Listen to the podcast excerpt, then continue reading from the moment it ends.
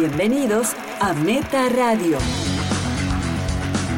El séptimo arte analizado. Vemos todo y tenemos opiniones. Con Fer Casals, Valeria Massimino y Pato Paludi.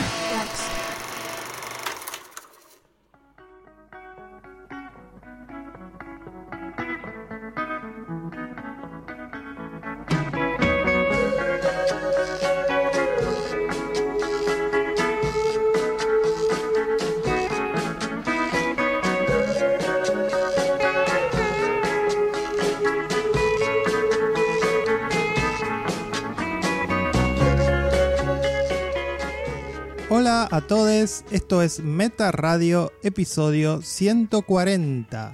Yo soy Fer Casals, junto a... Valeria Karina Massimino. Y en un rato, Pato Paludi. Hoy vamos a tener un episodio de Críticas Express. Son varias películas, muchas películas, vayan anotando con rapidez, estén atentos.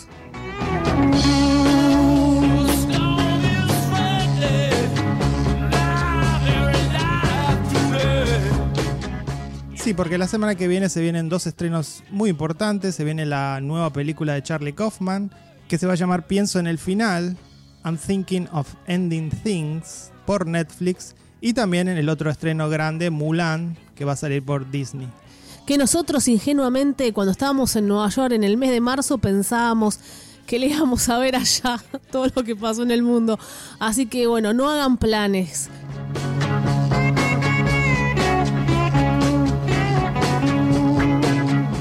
Un update acerca de algo que hablamos la semana pasada a propósito del estreno de Crímenes de Familia. Habíamos señalado un poco la desprolijidad de este estreno simultáneo de Cinear y Netflix que mostraba un poco esa ambición por cobrar los millones del subsidio del Inca y a la vez los millones de Netflix. Todo envuelto en una sospecha ya que una de las productoras de la película es del vicepresidente del Inca.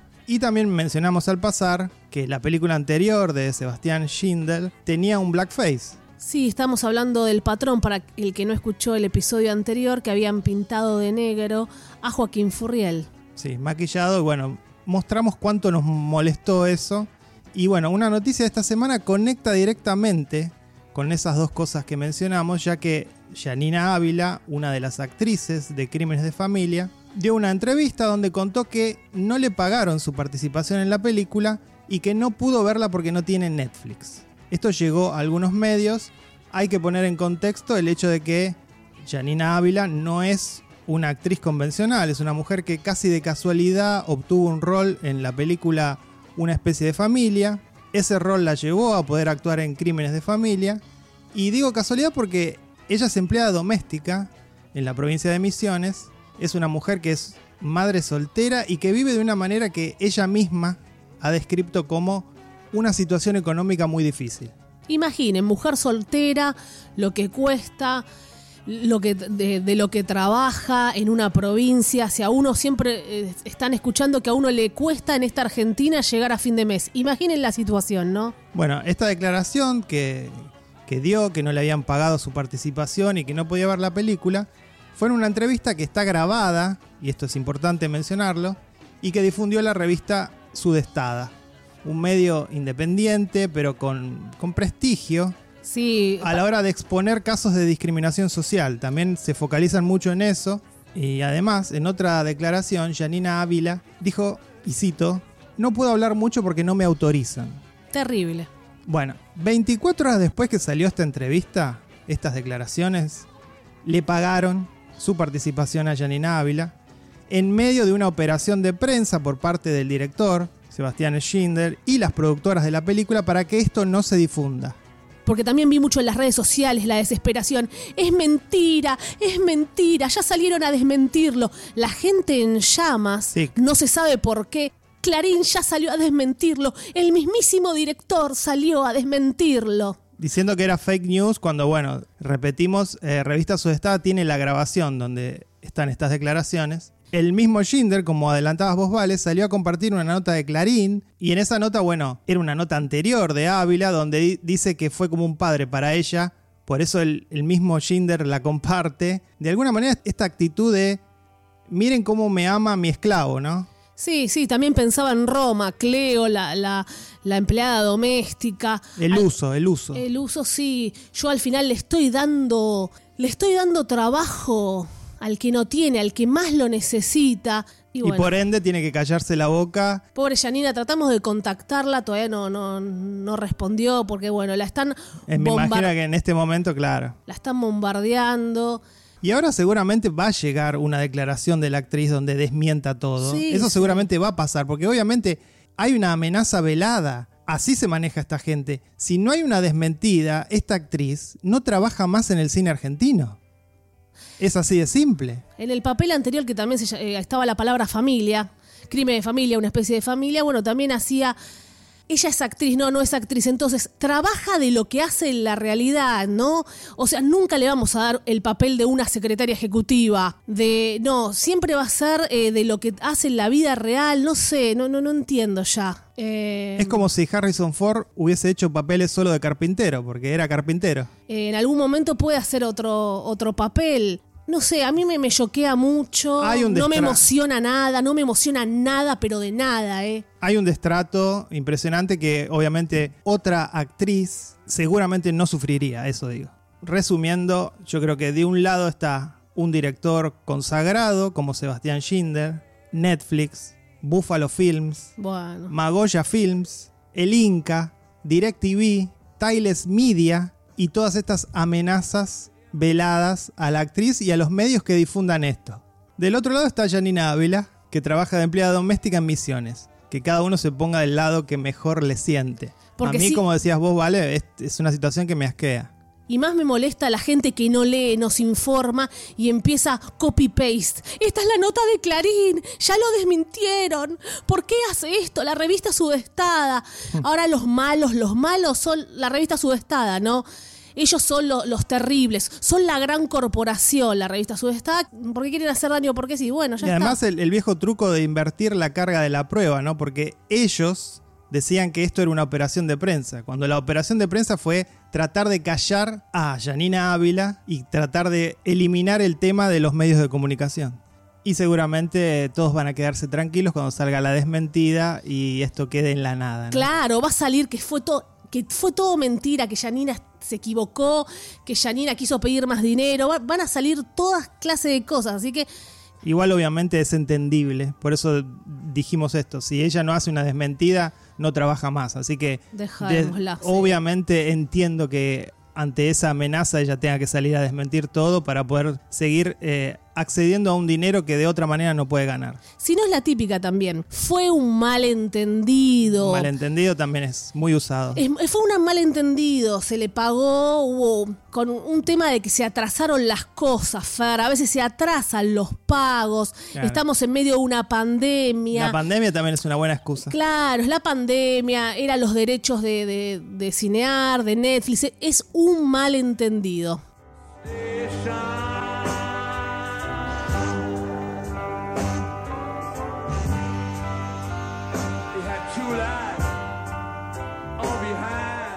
Bueno, empezamos con dos películas que de alguna manera linkean entre sí por la temática. La primera es The Burn Orange Heresy, la herejía del naranja quemado. Wow, qué nombre. Raro, sí, dirigida por un italiano que viene de la TV, de dirigir series, Giuseppe Capotondi, y está basada en una novela del mismo nombre. La trama. El crítico de arte, James Figueras, que es el actor Claes Bang, que vimos recientemente en la serie Drácula, The Y Affair. de Afer, que me gustó mucho. Me gusta este hombre que surgió un poco ahora, ¿no? Yo no creo que sea un buen actor, pero bueno. Pero hace papeles que. Como Janina, ¿no? Es así en la vida real. Hace, hace papeles medios de miserable. Tiene mucha personalidad. Sí. Tiene presencia y eso por ahí engaña un poco. Eh, bueno, este crítico de arte conoce a una turista estadounidense llamada Berenice, interpretada por Elizabeth De Vicky, eh, que está ahora en Tenant. Viajan al lago de Como, en Italia, invitados por el marchand Joseph Cassidy, que lo interpreta Mick Jagger. No tengo que decir quién es, ¿no? Mick Jagger, creo que lo conocemos todos. Mick Jagger, ¿qué edad tiene Mick Jagger? Muy bien, ¿eh? Mil años tiene. Me hizo acordar cuando también, ya de grande, David Bowie hizo la película El Gran Truco, la de los magos, que dijo la ciencia exacta no es exacta. Estaba ahí con un maletín. Bueno, ahora le llegó a Mick Jagger. Muy bien lo hizo, ¿eh? Sí, igual tiene varios roles Jagger en, en películas, pero siempre elige de acuerdo a su schedule, me imagino. Y bueno, este Marchand les revela sus intenciones de que le roben una obra a su vecino, Dibney, interpretado por Donald Sutherland, otro que tiene mil años, No como Kirk Douglas, pero va, va a llegar así de, de lejos.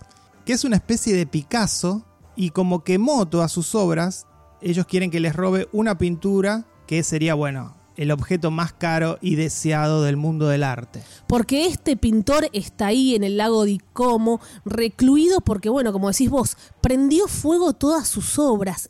Una locura. Entonces la gente dice, ¿qué fue de la vida de él? Como si acá tendríamos escondido a Picasso. Todavía existe. ¿Cuánto vale un cuadro? El último cuadro que nadie vio la luz, ¿no? Sí. La película para mí está muy marcada entre dos partes, ¿no? Una primera parte que con mucha elegancia va construyendo el conflicto. Parece una película europea. eh, de hecho lo es, pero Sí, digo, sí es. tiene ese tono. Y una segunda parte que va directamente al hueso y se convierte en un thriller de asesinato muy bueno, muy ganchero. Muy Y- oscuro, muy oscuro todo, ¿eh? Eh, en esa primera parte, digamos, en la parte inicial, pinta muy bien al personaje este del crítico. Hay una charla que él da para turistas, apenas empieza la película. No vamos a spoilear eh, de qué trata esa charla, pero creo que está muy bueno porque crea una historia para señalar la importancia de la crítica en el arte. Sí, es más, dice, el arte no existiría sin críticas. Fuertísimo. Y ahí se manifiesta también un poco a veces como eh, el público común, el público normal, necesita alguien que le señale algunas cosas sobre una obra para poder verlas. Por eso a veces hay, hay cursos que, que buscan enseñarte a ver una película, por ejemplo. Sí, yo siempre digo que hice un curso con Gisela Manusovich que se llamaba Entrenar tu mirada. Claro. Tal cual. Para ver una película, para interpretar un cuadro. Si uno le dice esto a una persona común, digamos a, nuestros padres, dice, ¿cómo me vas a enseñar a ver una película? ¿No? Es como enseñarte a respirar. Y, y bueno, este, es difícil de explicarlo. Bueno, nos dijo Perrone, ¿por qué no hacen eso? Nos dijo la otra vez, ¿te acordás, Fer? Claro, hay que educar la mirada, hay que educar este, cómo se interpreta el arte. Puede ser una pintura, puede ser una película, puede ser una obra musical. Cuando yo hice el, el- el curso, por ejemplo, yo no miraba tanto la cámara. Yo al venir del mundo guionista y de actuación, ¿no? Me quedaba más en eso, en los guiones, y me perdía la cámara. Y con ese curso empecé a ver más la cámara, después analizar cada director, el sello de autor de cada uno de ellos. Y en un cuadro, yo hoy no puedo, realmente no puedo decir nada sobre un cuadro. Puedo decir me gusta o no, y me siento mal porque yo no puedo interpretar un cuadro. Está bien, soy ignorante al ver una pintura. Eh, Yo tuve suerte que de chico, debido a que mi padre eh, era artista plástico, tuve una especie de educación no convencional acerca de todo lo que sea pictórico. Y bueno, y yo sí puedo interpretar una pintura. Fer sabe todo, ya Y saben. eso, claro. Música, cine, pintura, todo. Y eso, digo, eh, también ayuda en otros aspectos del arte. Eh, creo que se traslada tra- tranquilamente. A mí me cuesta mucho analizar las luces, las sombras de un cuadro, qué significan los colores, lo abstracto, bueno. No, no, no, no, no puedo. Así que yo sí digo no puedo. A mí me molesta cuando, cuando alguien argumenta tan mal sobre una película, porque bueno, vos decís, yo sí sé que estás diciendo por ahí cualquier cosa, y como yo sí diría de un cuadro, me parece lindo, eh, lo quiero tener en mi living, yo no voy a hacer nunca eso, voy a dejar a los que saben. Bueno, volviendo a la película, te gustó mucho. A mí me gustó mucho, me atrapó, es ver la, la miseria humana. Ya en un momento yo no sé en quién creer, realmente me, me lo traspasa.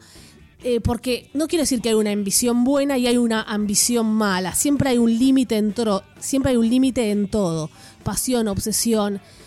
Pero ya es- estaba ya en un, en un círculo, Sí, también en, en- en una espiral, como te gusta a vos, Fer, descendente. Digo que la ambición puede tener un límite. ¿no? Creo que la ambición de cualquiera tiene un límite. Aparentemente este, esta película muestra que hay límites que se cruzan fácilmente y bueno, muchas veces tienen que ver con la ambición por el dinero, ¿no? Sí, pero bueno, puedes ambicionar tener dinero haciendo las cosas. Nadie puede hacer las cosas bien para tener dinero, parece. No, y además que llegado el caso en que una persona ya tiene el dinero, ya es Claro. millonario, la ambición cambia y, y tiene que ver con mi legado, mi El poder, muchas veces es el poder. la fama, la fama obviamente. Y yo también lo que vi también en la película es, y esto es un gran elogio, vi algo de Chabrol, Sí. vi algo de Visconti, eh, sobre todo en la primera parte, vi algo de Ozón. Sí, de Ozón es lo que por ahí más yo vi. También una fotografía, ¿no? Eh, con un poco desaturada. Estoy con piel de gallina, chicos, de verdad. Sí, sí, está, eh, está muy cuidada la película. Y el que no- final, chico, el Ah, final, bueno. el final es para llorar. El final es. Ay, Dios, el final, por favor. Es un ¿Viste cuando viene, viene sí. todo terrible? Hay dos partes del final cuando se ven dos obras, solo eso voy a decir. Y qué buena actuación, Fer, créele a este actor cuando le dicen algo sobre el cuadro. Chao, Sí. chao. Es un final inolvidable, eh, que es alguna frase que se dice mucho, pero que en este caso creo que aplica, porque no, no se van a olvidar de este final. eh. Nunca, nunca. La super recomendamos en estas críticas express, no tan express.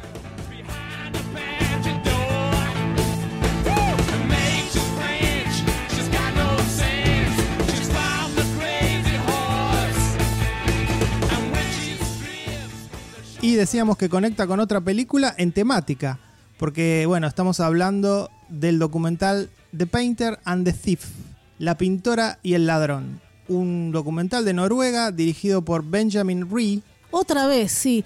Y yo ya, ya te puedo decir algo. Otro final que me volvió loca. Mira, estas dos, la película y el documental, como decís vos, se super relacionan por temática con otro final de piel de gallina, Sí. de llorar, de querer gritar. Encima es un hecho real, ¿no? Sí, sí, el final es tan impactante como el de la película que hablábamos recién. Bueno, la trama es muy ganchera. Es eh, una pintora checa que vive en Oslo, Noruega. Se llama Bárbara Kisilkova. Le avisan de la galería donde estaba exponiendo sus obras que hubo un robo. Y se llevaron dos pinturas de ella. Bueno, gracias a las cámaras de seguridad, atrapan a uno de los ladrones, eran dos. Va a juicio, la pintora decide presenciar el juicio y le dice al ladrón, que se llama Bertil, que le gustaría reunirse con él y pintarlo. Esa es la premisa de una historia que va a ir hacia lugares increíbles. con una conexión total entre, obviamente, el, la pintora y el ladrón.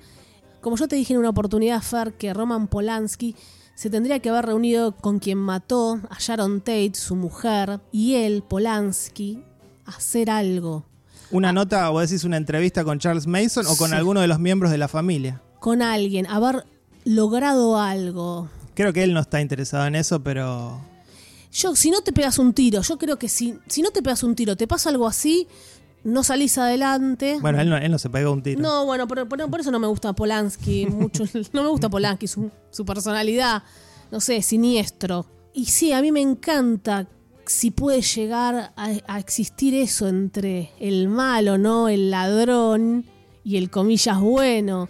Y, re- y realmente era malo el ladrón. Bueno, eso es lo que va a ir desarrollando el documental de una manera fantástica porque está fragmentado, la, la historia va y viene, la narrativa va y viene.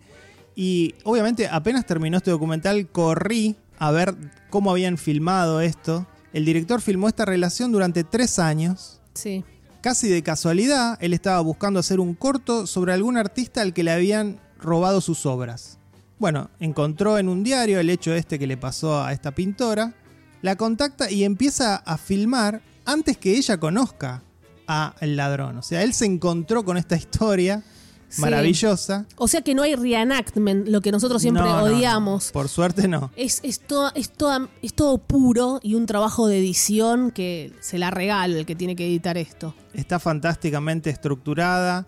Eh, también es impresionante ver que esta pintora, que no es una pintora exitosa, que de hecho se muestra en la película que le cuesta llegar a fin de mes, No tiene plata, le ayuda mm, amigos, el marido, para su atelier. sus pinturas tienen una calidad impresionante, es naturalista, es fotorrealista lo que hace. Verla pintar era una fotografía lo que estaba viendo, me impresionó. Sí, impresiona el control que tiene sobre la luz, que remite directamente a Rembrandt, para que se den una idea. Este, O sea, esta mujer en Noruega no llega a fin de mes. Ahora espero que sí. Lo que no es pasa es como Janina Ávila, ¿eh? No, lo que pasa es que lo que yo te comentaba mientras veíamos la película, esta clase de, de estilo no es muy exitoso en el mundo del arte a nivel de compras y ventas. Entonces, bueno, ese es su estilo y bueno, ahora seguramente el documental va a exponerla lo suficiente como para que sus obras tengan más éxito, especialmente las que hizo eh, pintando al ladrón. Ojalá que, bueno, una segunda oportunidad para todos, para el ladrón. eh, Una cosita, lo que van a ver es más acerca de la compasión y del interés humanitario que sobre la pintura o el robo. sí. Porque en eso se va convirtiendo el documental a medida que avanza. Realmente lo del robo termina siendo anecdótico. Sí. Eh, dicho esto, por supuesto que, como en cualquier documental, la presencia de la cámara condiciona a cómo actúan los protagonistas Sí. Especialmente digo en la pintora, porque hay algunas situaciones en las que la pintora parece que está actuando un poco o exagerando alguna situación. Sí, como que No le pasa- creímos un claro. poco más al, al ladrón. Con Bertil no pasa, de hecho tiene una reacción cuando ve el retrato que ella le hace, el primer retrato, que es impresionante. Si, si eso no fue real, No, no, no. hay que darle un Oscar a, a Bertil porque es una actuación no. increíble. Yo ahí dije, chao, chao, lo que estoy viendo. Esta es una historia real que te llega a los huesos, la conexión humana con alguien completamente extraño, cómo se puede generar ese tipo de conexión Sí, es increíble. a través del arte. Un ladrón sumamente culto, no vamos a hacer comparaciones. ¿Cu- ¿Cómo son los ladrones en Argentina?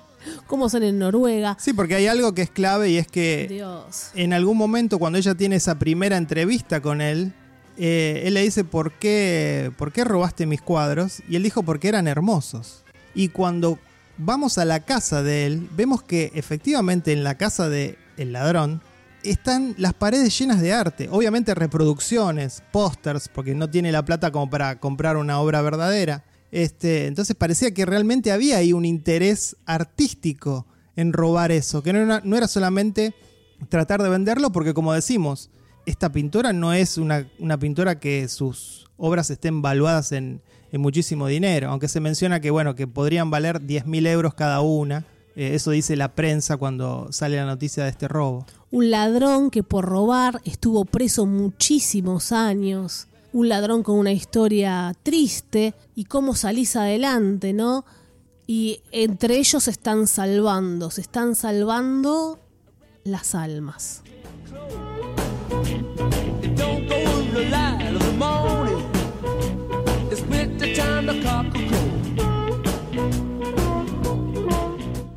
Y ahora Pato Paludi y sus críticas express de esta semana.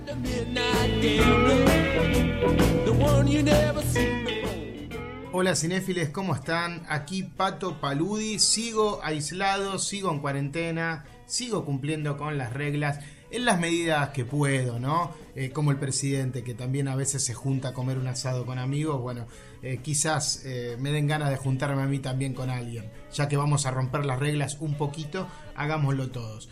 Vamos a hablar, hoy es un programa de muchas críticas express, así que bueno, yo me sumo a este formato y les voy a mencionar varias cosas que estuve viendo durante la semana. Una es eh, Mortal, una película noruega, dirigida por un director que a mí me llama la atención hace años, que es André Obredal. André Obredal, que es el mismo de Historias de Miedo para Contar en la Oscuridad, es ese director, esa película producida por Guillermo del Toro. Y bueno, llega su nueva película. Eh, ¿Qué me gusta de, Mortal? Eh, ¿Por dónde va la historia? Es un joven que aparentemente, bueno, tiene poderes sobrenaturales, algo ligado a- al, al fuego, obviamente él no lo puede controlar, por eso vive aislado, como yo ahora, pero sin los poderes. él está solo en un bosque, trata de, alejarse de todo el mundo porque claramente cada vez que alguien lo toca puede morir o, él aparentemente con sus sentimientos puede provocar incendios.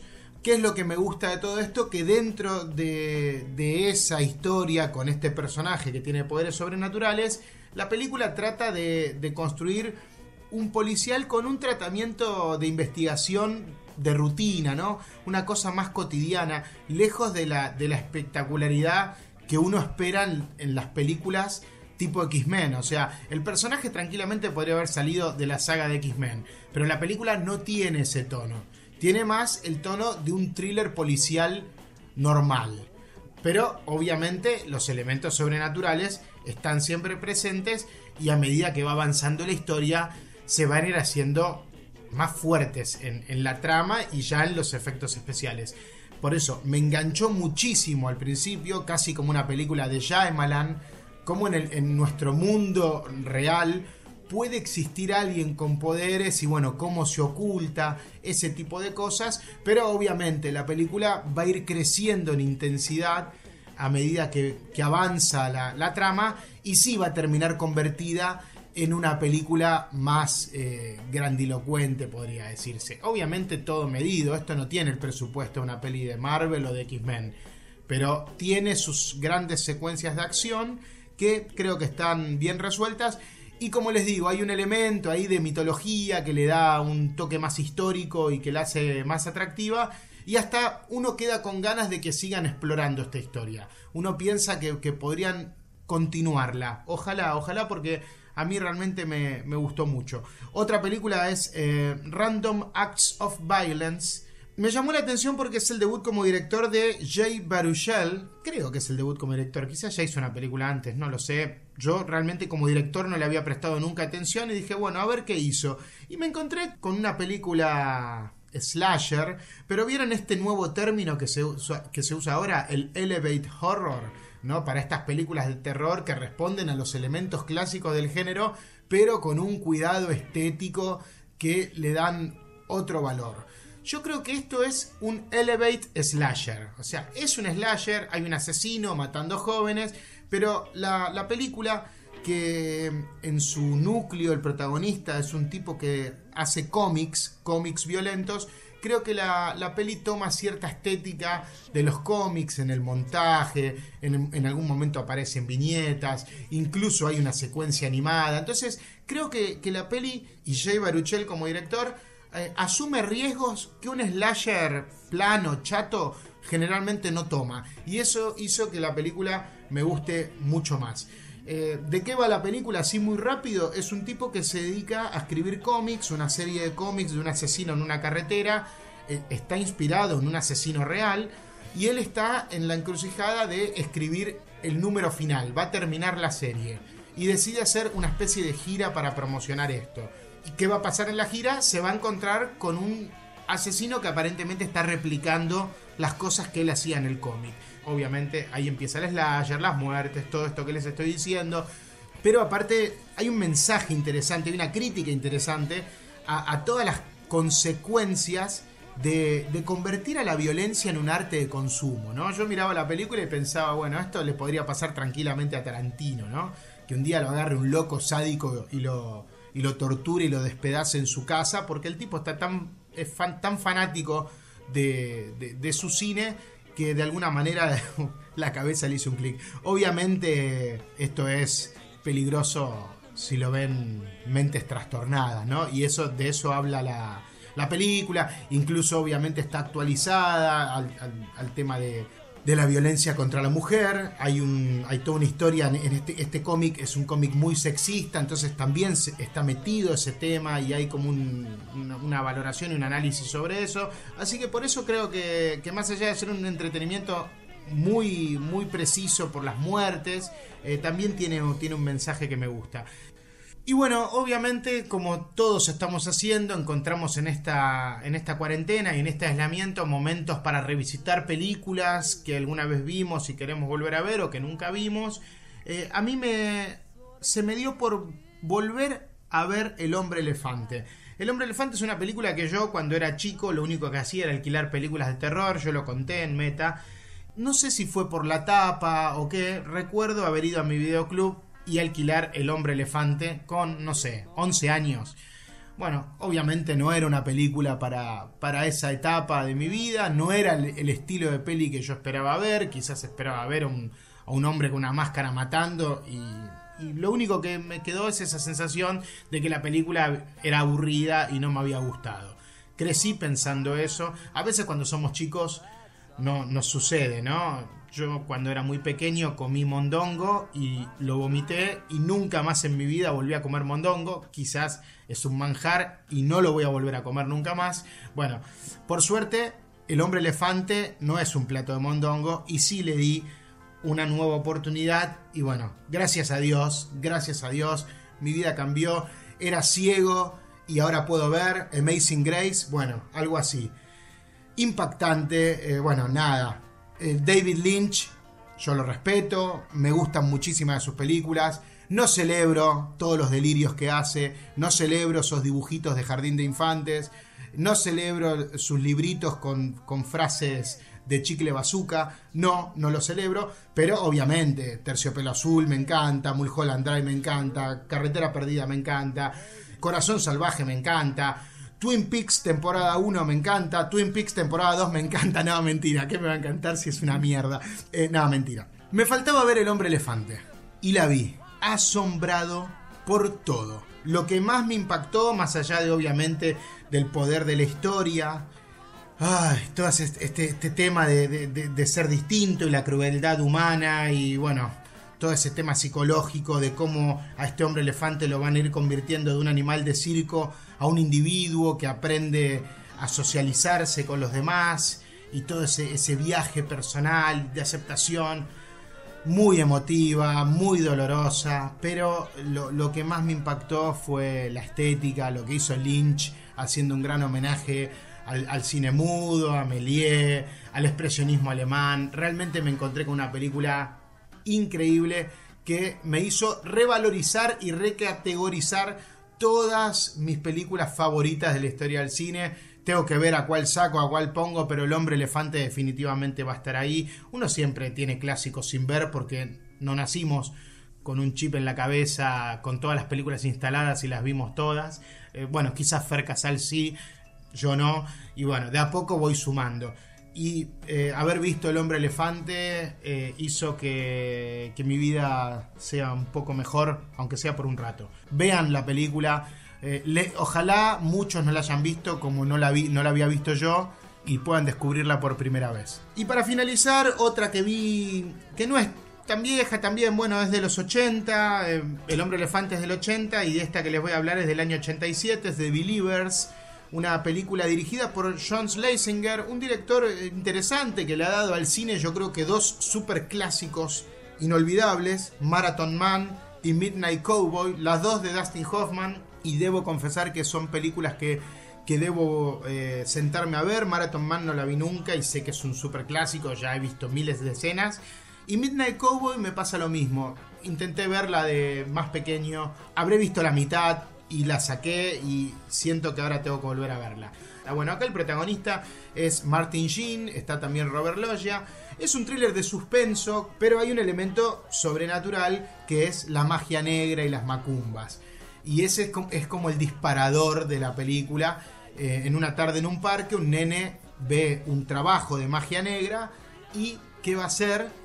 Se lleva un caracol, un, adornito que había en el medio de toda esa apuesta, donde había un gato muerto y cosas así. Y bueno, a partir de eso va a quedar como hechizado, involucrado en este plan de esta secta que, que, encima está matando chicos. Eh, nada, me encontré con una película que no le tiene miedo a, a mostrar escenas de, de violencia muy explícita que me, que me sorprendió. Muy atrapante, con buenos actores. Y encima, ya les digo, para mí el elemento de la magia negra y de las macumbas y de la hechicería y todo eso siempre me gustan las películas. La serpiente y el arco iris de Wes Craven, que hace poco se cumplieron los 5 años de su muerte, es una de mis favoritas. El otro lado de la puerta, una peli de terror bastante contemporánea también, es, es una de las que más he disfrutado. Y más recientemente una película asiática que se llama The Wailing es lejos lo mejor que he visto de género en los últimos años. Eh, así que bien, eh, The Believers también la disfruté mucho, fue, fue una sorpresa. Y nada, pe- pensaba cuando la veía en, en Valeria Massimino, ¿no? Con todas sus historias y sus supuestos y siempre que ella está buscando elementos de fantasía en el mundo real. Digo, esto es el miedo de Valeria Massimino, cruzarse, que a mí me pasó, ¿eh? En la plaza que estuve el otro día grabando cuando era chico, había una gallina muerta y había cositas. Y siempre te decían, es como un mito urbano, ¿no? No toques nada de lo que veas de esas cosas. Y vos, Valeria Massimino, y ya con esto vuelvo al estudio y vuelvo a los chicos, ¿vos tocarías algo de un ritual si lo ves en una plaza? Fer Casal, sí, Fer agarra la, ga- agarra la gallina y se hace una sopa. Pero vos, Valeria, ¿qué harías? Y ustedes en sus casas. Hasta la próxima, chickens. Ojalá nos podamos volver a encontrar todos pronto.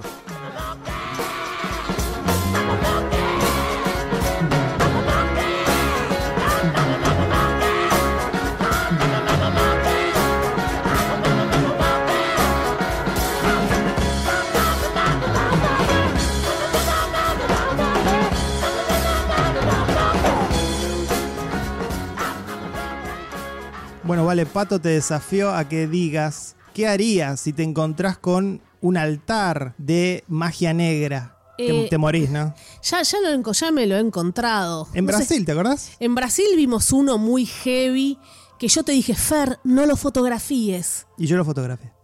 No quiero ver esa imagen, no la subas, no la quiero ver. No, yo, yo que soy foto, no quise fotografiarlo, salvo que haga una serie documental, ¿no? Eh, me causa, no sé, no me gusta ver eso. También he visto acá, no sé, en zona sur se ve mucho. Un saludo para toda la gente de Avellaneda. Abajo de un puente siempre hay maíz. Ahora hace mucho que no lo veo. Trabajitos, voodoo, voodoo shit, como decían en The Blair Witch Project. No me gusta ese tipo de cosas. Y en Instagram yo siempre cuento eh, que hay algunas páginas con esta clase de información y tampoco me gusta. ¿Y cómo me enteré? Porque me mandaron un par de solicitudes y no acepté a nadie. Horrible. ¿Por qué causa rechazo eso y no causa rechazo ponerle velas a un santo, no? Me causa rechazo ver una gallina degollada con velas negras, Fer, qué sé yo. Está bien, entonces lo que te causa rechazo es el animal muerto, no lo que implica. No, también lo que implica saber que alguien te estaría mandando una maldición a mi abuela. O sea, ¿no se puede rezar por la muerte de alguien? No, no era rezar por la muerte de No, no, alguien. no, no. Digo, ¿no se puede ir a una iglesia Ah. y desear, pedirle a Dios que a alguien le vaya mal? ¿No pasa eso? Sí, debe pasar. Me no me gusta eso, es lo que te digo. Mi abuela contaba que una vecina le tiraba siempre los, los muñequitos pinchados con alfileres. Vudú. Voodoo, como decía Jet. Y mi abuela se reía, se los tiraba otra vez del otro lado. Horrible. Igual mi abuela vivió hasta los noventa y pico de años. No tuvo efecto. Ella no, no creía. Se trata de creer, ¿no? Te empieza a afectar en el momento exacto en que empezás a creer. Y sí. But if you try sometimes, well, you might find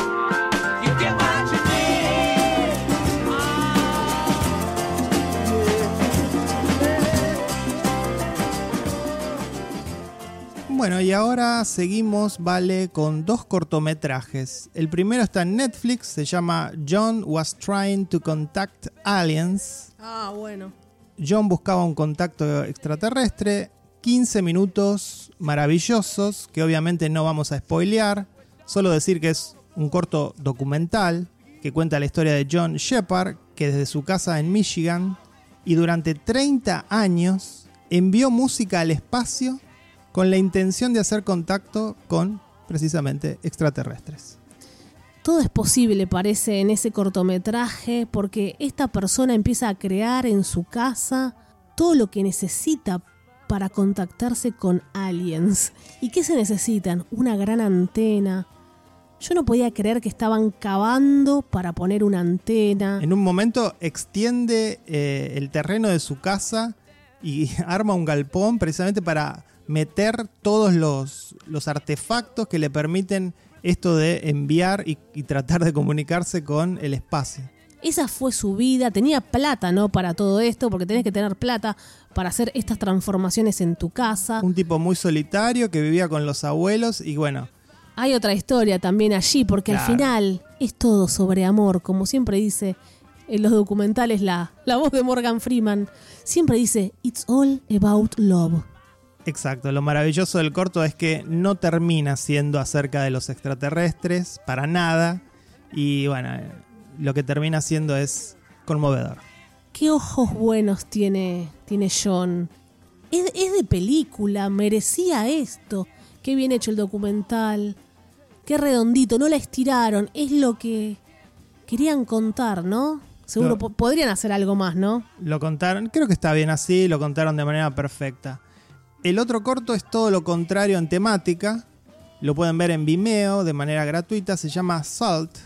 Sí, y lo recomendó Damián Carras, le mandamos un saludo. Y dijo, tienen que ver esto. Y dijimos, a ver, dos minutos nada más, Fer. Muy buena recomendación. Sí, dos minutos es casi un reel, un tráiler, para que alguien como Guillermo del Toro lo vea y automáticamente le produzca el film. Como hizo con Mama, ¿no? Con Andy Muschietti. Claro. Eh, es básicamente es una mujer escapando de un demonio que hace círculos de sal, de ahí el título, para proteger a la hija. Grandes efectos y un final que, como digo, abre la posibilidad de que alguien lo agarre y haga la película. Lo que decía Pato, el vudú, también eso de sal. ¿Por qué sabemos que si te encerrás adentro de de un círculo de sal no entra el demonio? ¿Por qué estás? Porque todo tiene una explicación. Esto fue real. Bueno, real, entre comillas. ¿no? Esto pasaba. La sal tiene. En algún una- momento, al- en algún momento se creía eso. Espero que todavía no. Eh, no, tiene una explicación por qué la sal, por qué estás protegido. Increíble, muy bueno. Así que esperamos la película, ¿no?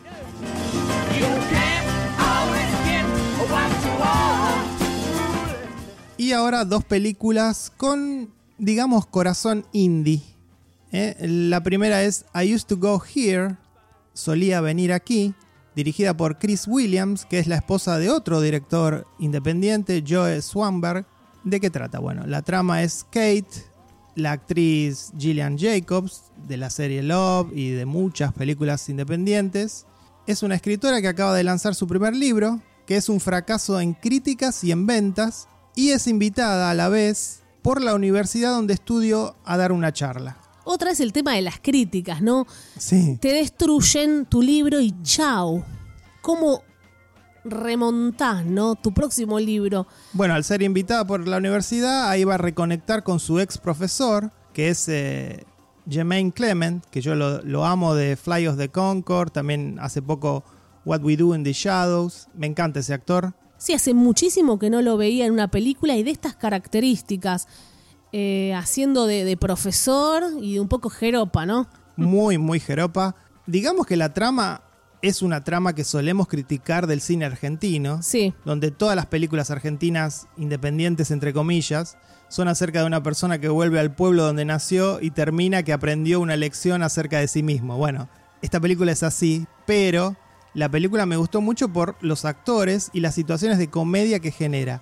Esas películas argentinas que usan ese recurso, o muchas estadounidenses, son aburridas o pretenciosas y se venden trascendentales. Aquí todo es comedia y se reserva para el final ese momento inspirador que, llega orgánico, llega natural, no llega forzado. Y por eso me gustó. Somos un poco así, a veces cuando veía la película me preguntaba, también los nuevos adultos adolescentes eternos.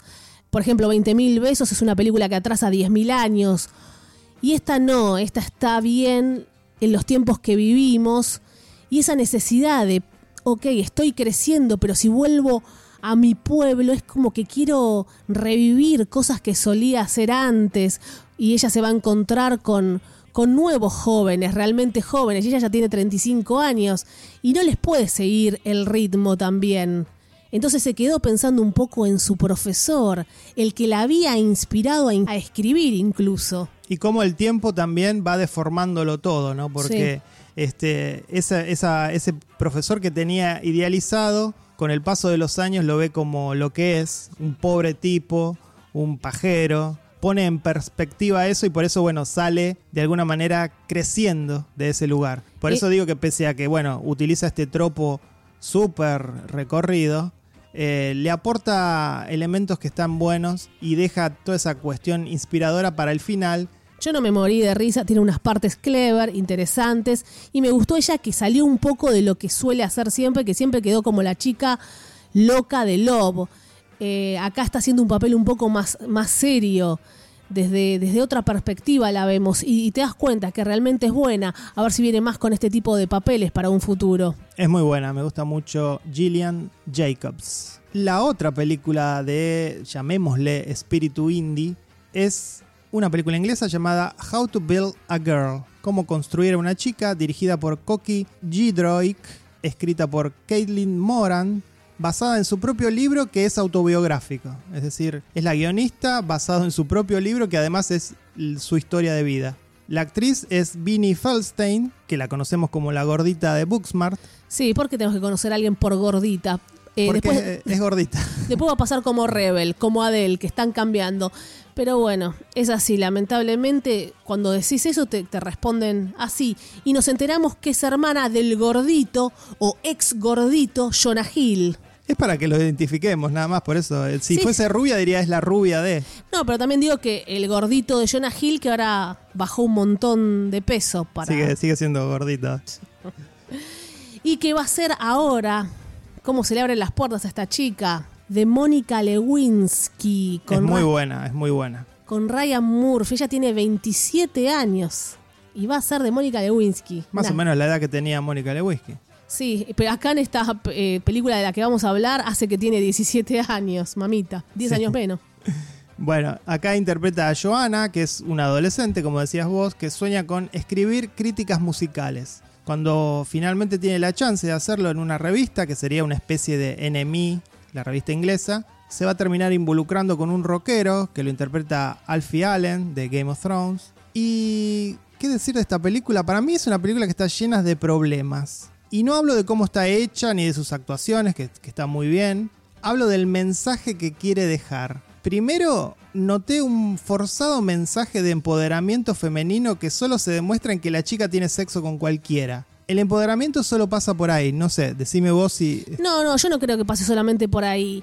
Ella tiene el talento de escribir y escribir muy bien y cómo le cuesta en esa época, porque eh, está, ¿qué año era?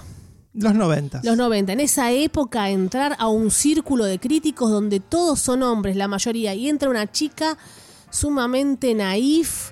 Y era lo que sucedía en esas épocas. A Lamentablemente pasaba esas épocas. En esa época pasaba eso. Pero digamos, la película también muestra que ella termina entrando. O sea, tan difícil no era porque entró y, y se hizo escritora y ahora hizo su película. Sí, bueno, era difícil, le costó. Igual, A mí me parece que la guionista quiere dejarse a ella bien parada como un ejemplo de feminismo, escribiendo su propia historia y diciendo que le costó mucho, no sé. no, no, yo no veo eso, no, no veo eso. Y está bien, puede inspirar a otras personas. Esto ella lo vivió en los noventas, ahora tendría que ser un poco más fácil todo, ¿no?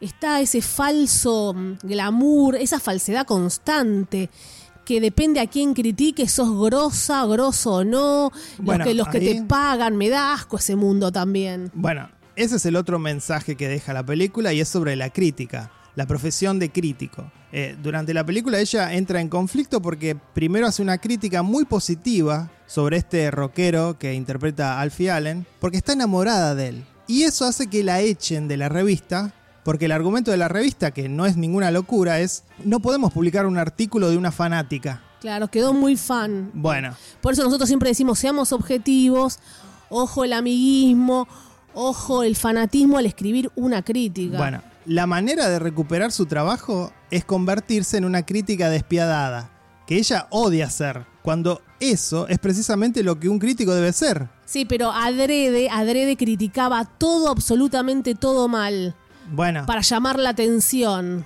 para Tal- hacerse un nombre. tal vez exa- exageró, pero esa Sí, exageró. crítica, esa crítica que le hicieron en la revista, que no podía ser una fanática escribiendo, estaba bien. Sí, también estaba bien, pero después convertirse en ella, en, no sé, en una malvada... Esto es algo también que siempre discutimos con Pato. Hay que dejar de lado el fanatismo que uno Sí, pueda tener, que porque si no, Y si no, no, no, que no se opine sobre un tema así es tan doloroso. Decir la verdad el guion muestra que ella está en contra de eso.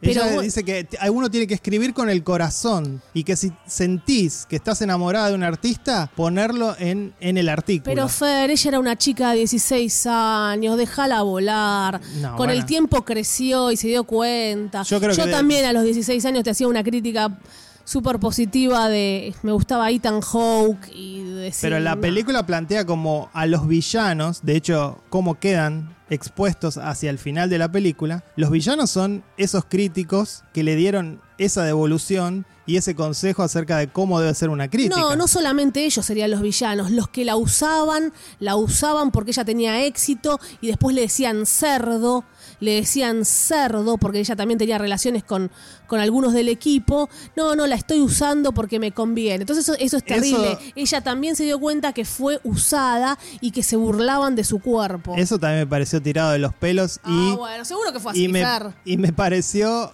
absolutamente victimizante por parte de la... No, te, te juro que en los 90 más aún fue así, que le decían, eh, tuve sexo con la gordita, pero de cabeza, de cuando, cabeza. cuando le critican su manera de actuar, sacan lo de la gordura para, para poder ella victimizarse y decir, ah, bueno, hasta acá llegué, hasta acá llegué, abandono la revista. Me pareció todo muy, muy falso. Bueno, pues ella venía de una familia pobre, que el padre también había fracasado, entonces como que quería darle todo a la familia.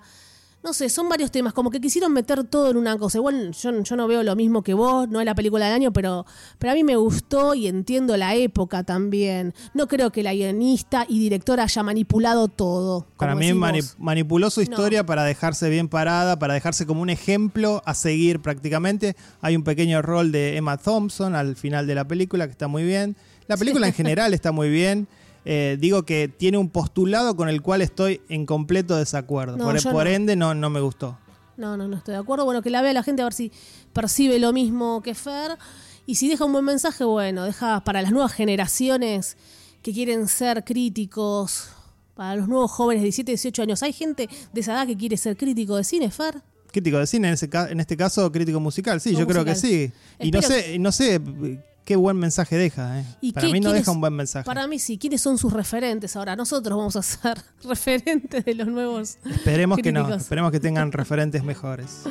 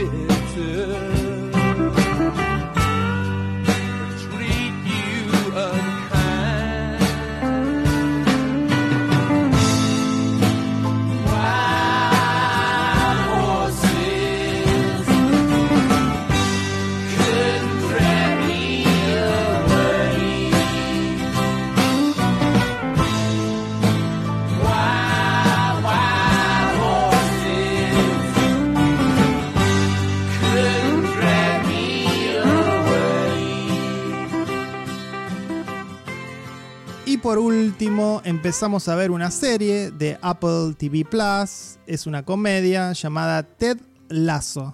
Me atrajo la premisa, que es muy tonta, pero igualmente me atrajo. Y el protagonista, que es Jason Sudeikis. Sí, yo ya eh, lo puedo decir que me enamoré de Jason Sudeikis. Vale está enamorada de Jason. Ahora sí lo confirmé. Antes no estaba segura. Porque ella puede hacer estos comentarios. Si Claro. yo digo que estoy enamorado de, de X actriz, soy un pajero. Claro, porque los hombres no están enamorados de una mujer en la tele, son pájaros, la mujer se enamora. Claro. El hombre es un pájaro, imagina que la fornica. La mujer imagina que va primero de la mano No creo. con Jason Sudeikis. No creo. Y después encima me cayó mejor porque sale sale con Olivia Wilde y me encanta Olivia Wilde. Parejas que, viste, caen bien. No se Sí, caen caen bien. bien. Hay parejas que caen realmente mal y son desagradables en la farándula. Parejas que si se separan, uno ya deja de creer en el amor.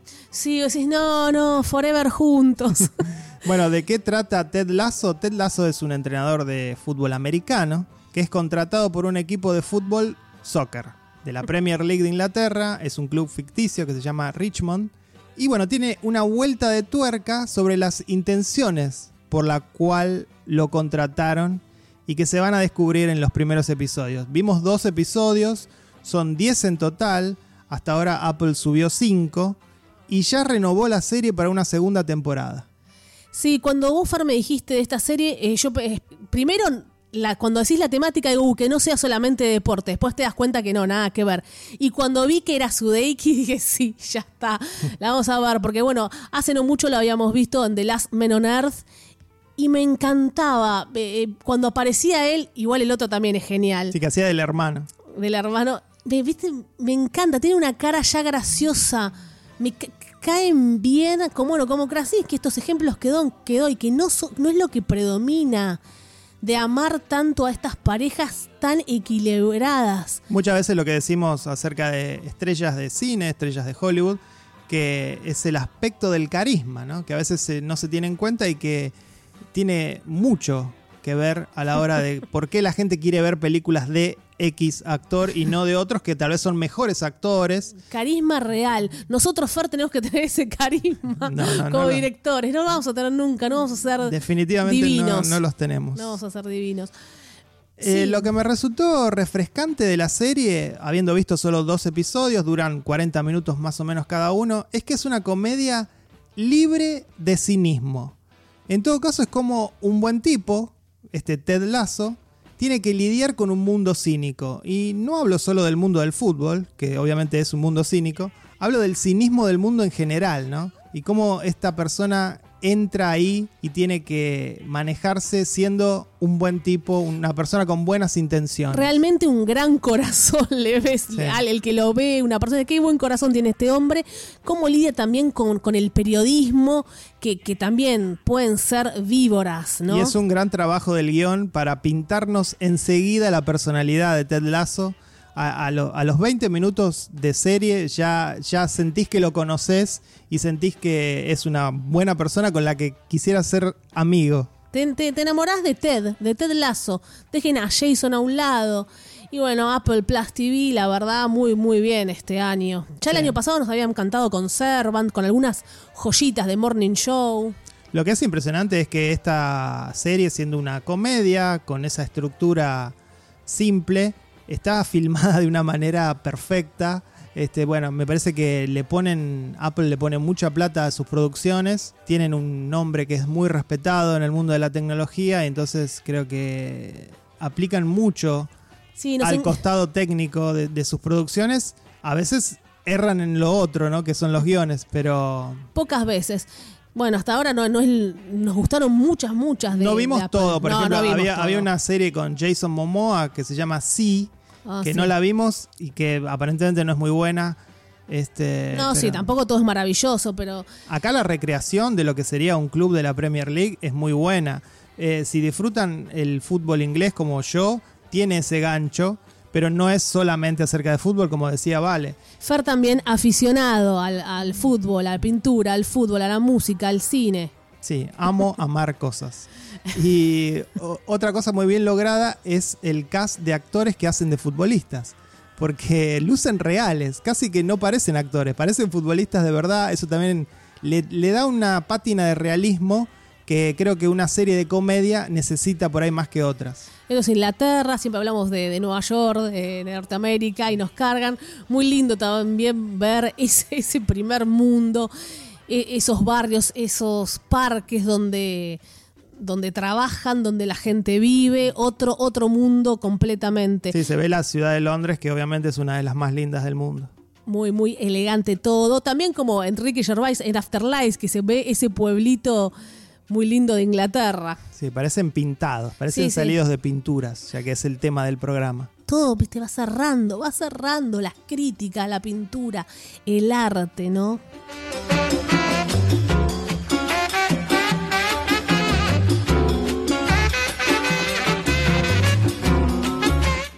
Y hasta aquí un nuevo Meta Radio. Fue el 140. En unos días van a poder leer en revistameta.com.ar una entrevista que hizo Valeria Massimino con la directora belga Zoe Wittok de la película Jumbo, que hablamos acá, la película con Noemi Berland, la actriz de Retrato de una mujer en llamas. Sí, que a vos no te gustó, Fer, porque dijiste que romantiza un poco la locura. A mí no me gustó ni Jumbo ni Retrato de una mujer en llamas, pero bueno, ese es otro tema. Está, está muy buena la entrevista, próximamente la vamos a subir. También van a poder leer ya una entrevista que hicimos con la periodista australiana Holly McKay de Fox News, si les interesa la política internacional. Es una reportera que estuvo cubriendo lugares de conflicto armado como Siria, Irak, Afganistán. Realmente increíble. Muy joven, es una nueva sección que tenemos, Mujeres Líderes del Mundo. Me encanta contactar a gente, a mujeres líderes de todas partes del mundo, sean artistas, periodistas, cómo, cómo lograron su camino. Bueno, revistameta.com.ar no para, Meta Radio no para, así que la semana que viene volvemos con otro programa y en la semana pueden chequear todas las notas que vamos subiendo a nuestra web. Nos siguen en las redes sociales, Facebook, Instagram, Revista Meta, también en Twitter, Revista Meta y también Revista Meta en el canal de YouTube. Sigan a Valeria Massimino en Instagram, a Pato Paludi también y nos encontramos la semana que viene. Soy Fer Casals. Valeria, Karina, Massimino. Chao.